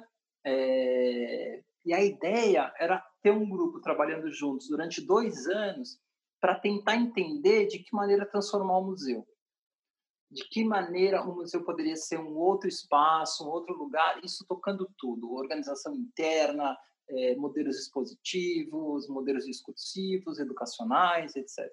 É, e aí, uma das, uma da, a Marion Ackerman, é, que fazia parte desse grupo, ela me procurou e falou, olha, eu vou ser diretora desse grupo de 15 museus em Dresden e, e, e, vai ser criado uma nova instituição chamada Arquivo da Vanguarda. E ao observar o trabalho na Bahia, a gente acha que a coisa mais coerente é tentar ter uma criar uma, uma instituição que não seja uma, uma instituição clássica do que é um arquivo, do que é um museu e etc. E a gente acha que, que, que você pode ser radical o suficiente para para participar na criação desse projeto. É, e aí foi, e foi assim que eu, que, que, que, eu vim parar na Alemanha. Ou seja, a expectativa não era relacionada de fato com a arte ou a cultura brasileira, mas relacionado com o que eu te falei antes, com essa pesquisa sobre é, a possibilidade de uma museologia radical. Talvez, no, na questão brasileira, é o fato de que o Brasil teve, talvez, algumas das mais interessantes e radicais experiências museológicas. É, se a gente pensa no, no, no Rio, num certo período, se a gente pensa é, na Lina Bobardi, se a gente pensa no Walter Zanini, é, no MAC de São Paulo. Então, de, de que maneira você... E, de, e, é muito interessante que se você vai, de novo, olhar nos arquivos, você vai perceber que o Zanini estava em conversação com o Richard Stanislavski na Polônia, que também estava tentando reinventar um museu na Polônia. Ou seja, já era um grupo. Isso a partir dos anos 60 é, final de 50, começou assim, já era um grupo que estava diante desse projeto. E aí e é assim que eu vim parar nesse, nesse arquivo. Então, a, a, o projeto tem sido até agora, são 1 milhão e 500 mil peças. Socorro. É, é, é, é, e que também, primeiro, primeiro, primeiro entendimento, não é um museu, não é um arquivo e não é uma, uma biblioteca mas é alguma coisa entre esse, esses elementos. É, a coleção, ela foi, ela foi, o colecionador durante 40 anos foi adquirindo isso e, sem hierarquia, ou seja, um documento tem o mesmo valor da, da, da, da, do objeto de arte, tem o mesmo valor da peça de design, etc, etc. O que une toda a coleção é uma ideia de um pensamento radical do século XX. É, de que maneira é possível transformar a sociedade? Então, e você está certo, é 90%, 99% uma narrativa é, europeia. Mas aí você vê que interessante, né? É, é... Primeira coisa, que seria, que seria, que seria importante tentar estabelecer é o que, que é vanguarda exatamente, né? É, como é, a, de que maneira essa instituição entende vanguarda? E, então, então, o primeiro objetivo é tentar entender vanguarda como não como um capítulo histórico, mas como um processo é, não acabado. É, mais uma vez, é, é, é o eterno devir do Duchamp. Então, é, é, é um processo que ainda, que ainda está. E, e, e, é, e é, também como esse, esse fantasma que pode se, se materializar em lugares muito inesperados, é, a vanguarda, de alguma maneira. Pode, pode se materializar no partido político, pode se materializar na academia, é, pode se materializar no movimento social e pode se materializar é, é, num projeto de arte contemporânea, que é, é difícil de acontecer. Mas, de qualquer maneira, isso pode, isso, isso pode se dar dessa maneira. Então, é, é, essa instituição entende vanguarda dessa maneira. E aí, a ideia é não, é não limitar o arquivo é, apenas na coleção, como a coleção é agora, mas ampliar esse arquivo para incorporar é, essa visão de, desses movimentos radicais na história e também, é, sendo um pouco Walter, Walter Benjaminiano, entender que dentro desse material você está reunindo uma série de potencialidades que não foram de fato nunca materializadas. E de que maneira essas potencialidades elas elas elas podem ser é, é, relevantes para o momento presente. Então então aí vem o segundo desafio: de que maneira é, criar um arquivo que se relaciona com o futuro e não com o passado. É, e é por isso que a gente vem é, retomando a história da reprise. Então, eu não vou imitar o processo, eu vou olhar o processo. É, o Benjamin tem essa história genial, né? Que é que é que de repente você está na noite escura e de repente vem o, o, o, é, o raio é, na noite escura e ilumina alguma coisa por alguns segundos. Então, e, aí é nesse momento que você observa a potencialidade de algo do passado. É, então, o arquivo tem como tarefa criar sistemas e dinâmicas no qual esse esse raio é, é, consiga é, aparecer de uma maneira é, sistemática, é, é, iluminando esses elementos do, do, do passado. Agora, só para só para encerrar, encerrar, encerrar não, mas enfim, para fechar um pouco o raciocínio, também acho curioso também pensar uma coisa. Olha, a gente falou da Bahia como elemento não presente na narrativa, é, esses artistas, blá blá blá, e etc. Mas, olha, eu passei os últimos, último mês visitando artistas da antiga é, Alemanha comunista, é, na região de Dresden. Então, pensa assim, é, é são e to, todas senhoras, né, mulheres e tal. Umas de 85 anos, outras é, 60 anos ou 50 anos e tal. Elas passaram todo o tempo do regime, da ditadura, é, é, que era é, hardcore, é, a ditadura é, na Alemanha comunista, daquela Stasi, espionagem e tal, e, ele, e eles passaram todo, todo o processo é, criando, apenas uma imagem para você, criando dentro, dos, dentro do porão da casa. Então, eles eram invisíveis. Então, imagina, 30 anos realizando um trabalho artístico que ninguém vai ver. O que você não vai expor e, e, e etc. Aí cai o um muro é, e a Alemanha Ocidental é, não tem o menor interesse nessa produção. Então, essa invisibilidade que eles tinham durante o período é, da Alemanha comunista permanece com eles eles ainda são invisíveis. Então, é, desse ponto de vista, é um pouco uma, uma, experiência semelhante com esses artistas que a gente comentou da Bahia. É, de que maneira você vai conseguir trazer, incorporar é, é essas, esses artistas, essas mentes criativas dentro da narrativa é, é, alemã da arte ou, ou, ou da história da arte, etc. E é, Rafael, vou te dizer o seguinte: é, tem essas fantasias né, de, do museu europeu, da instituição europeia, tá, tá, tá. No final das contas, o problema do museu é o museu. É, então, as conversas que você ouve no Mando Rio são as, as mesmas daqui. Ó, oh, não tem dinheiro, não sei como a gente vai fazer, é, falta gente. É a mesma coisa. É, então, pode ser irônico falar que entre Salvador, Berlim e Dresden a diferença não é tanta, mas do ponto de vista do museu, eu te diria, não, não é. é, é então, essa fantasia da falta da condição material, que a gente tinha falado é, é lá atrás, é, da maneira que o Sul observa o Nordeste ou a Bahia, é, você vê como, como, como uma, uma, é, um, é um ponto de vista totalmente real, porque essa falta, esse, esse estado permanente de falta, parece que é alguma coisa que que pertence de alguma maneira à, à, à, estrutura do museu, do museu como um todo. Então, e é isso o trabalho. É, e o arquivo das vanguardas ele deve abrir as portas em 2023. Então, a gente está no processo, nos últimos anos foi um processo, um processo de trabalhar com os arquitetos, conceitualizar o espaço, como vai ser esse espaço, é, o que, que vai guiar conceitualmente esse espaço e depois é, começar a trabalhar na, na, no que seria o programa original da instituição.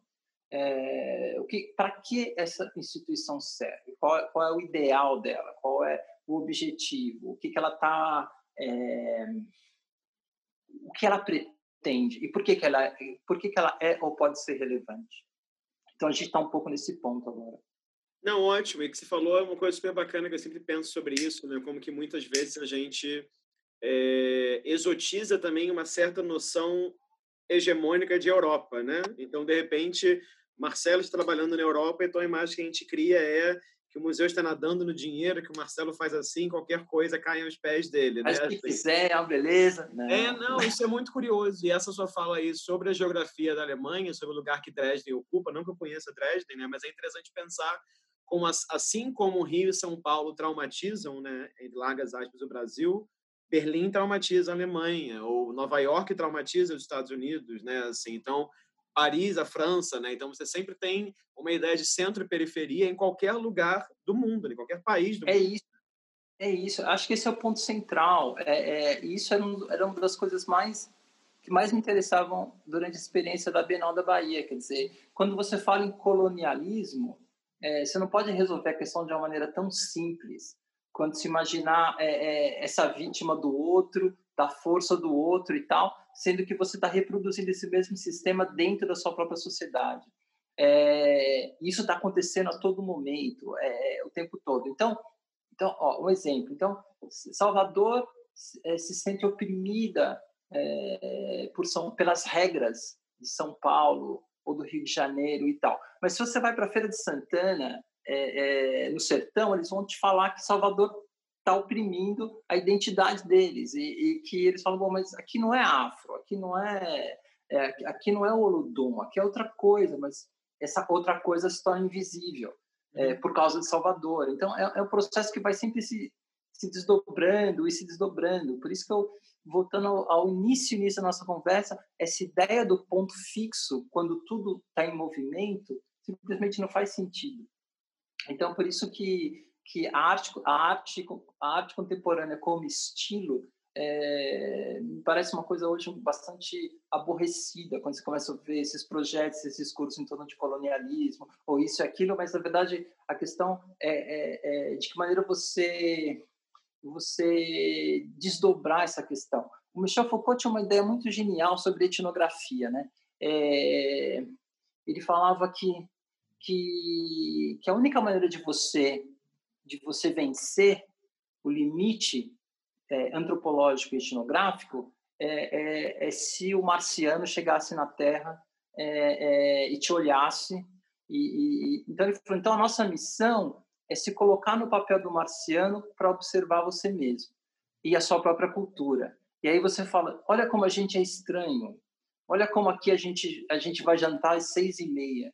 É, olha, como, olha como a gente só come batata ou algo assim. Então, é, é, de que maneira você vai inverter isso?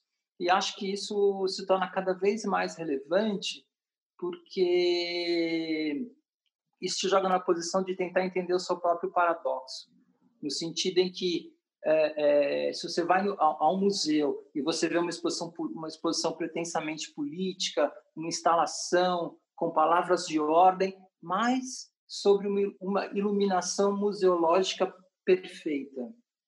Quer dizer, é, é, qual o sentido disso? É, é, é, ok, você pode fazer, mas ao menos se você fizer, você não pode negar o paradoxo no qual você está metido, né? de alguma maneira, do ponto de vista crítico e do ponto de vista artístico. Né? Marcelo, vou, vou, mostrar aqui a imagem que você trouxe. Vamos ver se vai travar claro. tudo ou não. Eu acho que não. Ótimo, não travou.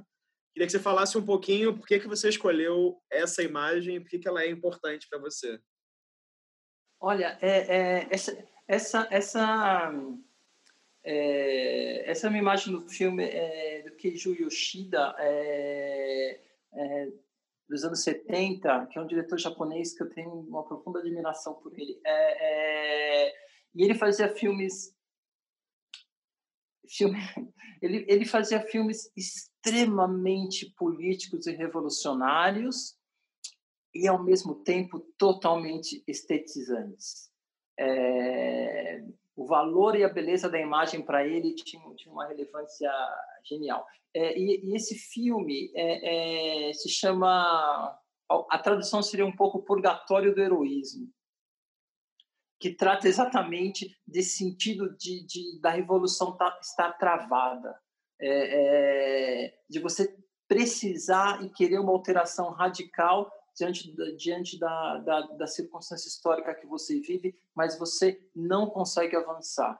E, e, e, e, você e obviamente você entra num processo autodestrutivo de intensa neurose é, é, é e de violência. É, acho que eu nem preciso explicar por que escolhi essa imagem, né? É, então, me parece que é muito relevante com é, um certo momento histórico que a gente está vivendo, em que talvez é, Boris Groys, o crítico, o crítico alemão, ele tem uma ideia que eu acho uma ideia muito interessante, que é depois do fim da queda do muro e do fim dos, dos regimes comunistas, é, sem julgar, obviamente, as ditaduras comunistas, etc. E tal, que não, que não foi é, passeio no parque, é, é, é necessário entender que uma das consequências disso foi que isso criou uma ferida na sua imaginação, no sentido em que você não consegue mais imaginar uma alteração radical e total. A única coisa que você consegue imaginar é reforma. São processos reformistas. Então, a, a ideia é que você não pense em abolir o trabalho, você pense em como melhorar as condições do trabalho. É, é mais ou menos isso que ele está tentando falar. A questão é de que maneira você vai, mais uma vez, conseguir cicatrizar essa ferida que se encontra hoje na sua imaginação e escapar dessa desse é, purgatório do heroísmo é, que é esse sem saída que a gente está vendo na imagem. Ótimo, ótimo, ótimo.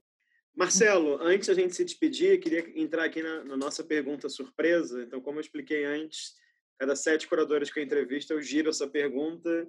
Você, no momento, está sendo o número 61, então não é a primeira Uau. pessoa a quem eu pergunto isso. Que arquivo, hein? Que arquivo, hein? é, pois é, falando tanto de arquivo. É. Agora, é, é, a pergunta que vai calhar muito você, e acho que é uma coincidência, porque todas as pessoas que eu entrevistei nesse bloco, enfim, viajaram muito é, e viajam muito. Então a pergunta é: eu queria que você me relatasse, me contasse, assim, uma viagem que você fez que você sente que mudou o seu olhar, a sua prática, a sua reflexão como curador, né? Uma viagem especificamente. Pode ser do lá no começo da trajetória, pode ter sido mais recente, enfim, para qualquer lugar que você queira. Tá, é, é, isso é fácil. É, é, a viagem que mudou totalmente meu entendimento sobre arte, curadoria e mesmo sobre história foi uma viagem de uma semana com o artista Joraci Dória pelo sertão da Bahia, é, no qual a gente ficou visitando é, vila, realmente vilarejos e também alguns pontos é, é, como é, como na região de Canudos é, é, e aí você e aí você passa a ter um, um, um, é, uma perspectiva da experiência da riqueza e da imensidão e da genialidade da experiência brasileira. De uma maneira que você não que eu não, jamais poderia ter apenas sendo é, é, um observador é, é, a, partir, a partir de escritos ou, ou, ou, ou, de fotos ou de filmes ou algo assim. Tem uma, tem uma coisa... É, essas camadas de história do Brasil, uh, elas se materializam no sertão de uma maneira tão potente, é, tão imensa, que é isso, que é isso que você te faz imaginar e, e, se fazer uma série de questões. Às vezes é uma questão muito muito básica que é como eu exibo um objeto dentro dessa cultura é, é, é, e o que, que significa a luz é, é, é, dentro dessa cultura. Eu acho que foi uma, uma um momento extrema, extremamente decisivo para mim, para e também para criar uma espécie de, de sabe, de reconexão, vou te dizer. Sabe, se você me perguntar é, o que, tem de frustrante na, na, na, minha experiência na Alemanha, é o fato de não poder trabalhar durante esse período com as questões brasileiras. É, desse ponto de vista, eu diria que eu, que eu sou ainda muito é, Darcy Ribeiro. É, é, olha, o Brasil teve um projeto de escola pública que era genial. É, o Brasil teve, teve, tem, é, teve um projeto de, de, transformar a história do teatro com Augusto Boal. É, o Brasil tem tanto ainda é, um elemento que deve ser lançado para a universalidade e não ficar contido aqui, mas, mas tem uma serventia é, é, para a humanidade. Isso é bem da Ribeiro. Uma serventia para a humanidade, de alguma maneira. Né? E, e, eu acho que se debruçar sobre as questões brasileiras, muito mais do que os artistas brasileiros, mas as questões brasileiras que passam pelos artistas, mas que passam também por pessoas é, por um pensamento, por experiências. Eu acho isso hoje em dia extremamente decisivo. É, e, e, acho que é alguma coisa que, que, talvez a gente possa criticar a forma que isso tem sido feito, mas é, é, como, é que, como é que se explica alguém como Flávio de Carvalho, né, que era fluxos antes, antes do fluxos existir? É, é, como é que você como é que você explica uma, é, é uma figura como Valdemar Cordeiro, por exemplo, os concretistas,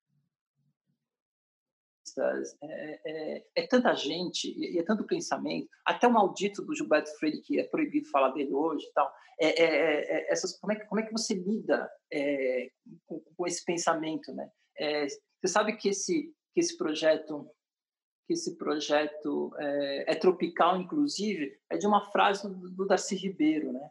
É, Darcy Ribeiro estava dando uma entrevista e o entrevistador pergunta para ele: "Mas o senhor fala muito palavrão?" E ele fala assim: "Não, mas eu gosto de falar palavrão. É tropical, inclusive."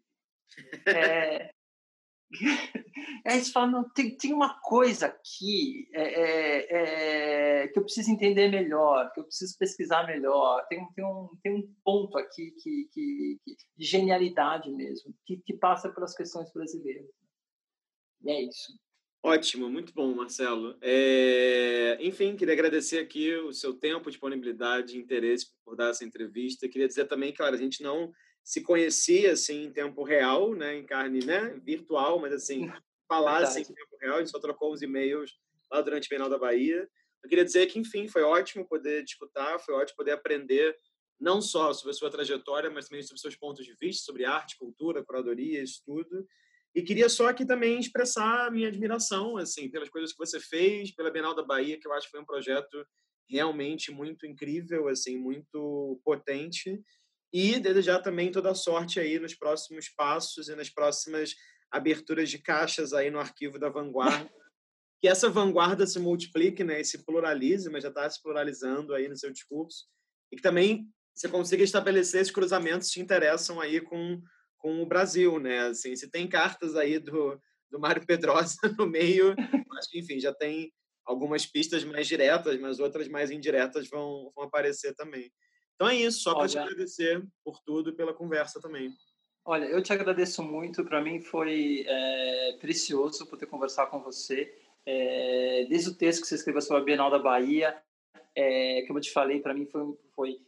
Quando eu li alguma coisa que eu falei, nossa, mas é, essa pessoa tem um ponto de vista crítico que conseguiu se aproximar da intenção desse projeto. É, isso me deixou muito, muito feliz desde o início. Então, é, fiquei muito contente de agora a gente, a gente poder conversar mesmo que virtualmente, e também pelo fato de que você me fez articular talvez um monte de, um monte de questões que, que já faz anos que eu, que eu, que eu não estava conseguindo articular é, é, é, de uma maneira um pouco é, formal. Agora, só para você rir um pouco e encerrar, te, sobre tudo isso que a gente falou, arquivo, Brasil, é, experiência brasileira, experiência europeia e tal. Ó, oh, Ana Pato, aconteceu isso com a Ana Pato na Bahia. A gente queria trabalhar com o arquivo do Walter Smetak. Walter Smetak, músico, artista suíço que se muda para a Bahia e, e, vira baiano, ou quase baiano, sei lá. É, e a gente queria muito trabalhar com o arquivo do Walter Smetak. Mas a família dele falou: não, não, não vai rolar, é, não vai ser possível. E aí a Ana Pato vai lá e conversa com, com eles e e a história é que você não, é que as caixas, um monte de caixa de papelão, é, tudo ali no, numa casa é, da família, ali no, no, porão da casa, no, no, anexo da casa, sei lá. É, o Smetak deu uma ordem dizendo que ninguém podia abrir aquilo, porque ele ia retornar como uma criança de 12 anos. E, quando ele retor, e quando ele retornasse, ele ia abrir as caixas e, e, e as caixas e as caixas não, não, não podiam ser abertas. Aí, é, é, se a memória não me falha, Ana Pato vai lá mais uma vez com a família e vai lá no meio das caixas e tenta falar, olha, vamos abrir, é vamos abrir e tal. E aí no momento que que, que ele que ela tá com essa conversa com eles, vamos abrir e tal, do lado do arquivo tem um monte de garrafa de cerveja, Coca-Cola e tal, e elas começam a abrir sozinhas, pipocar e, e cair em cima das caixas de, de papelão do arquivo. Aí a Ana Pauta voltou e falou para mim, é melhor não abrir.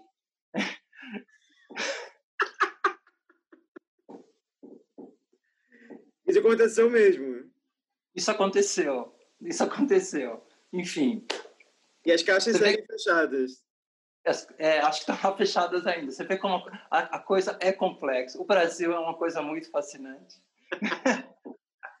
Ótimo. Bom, maravilha.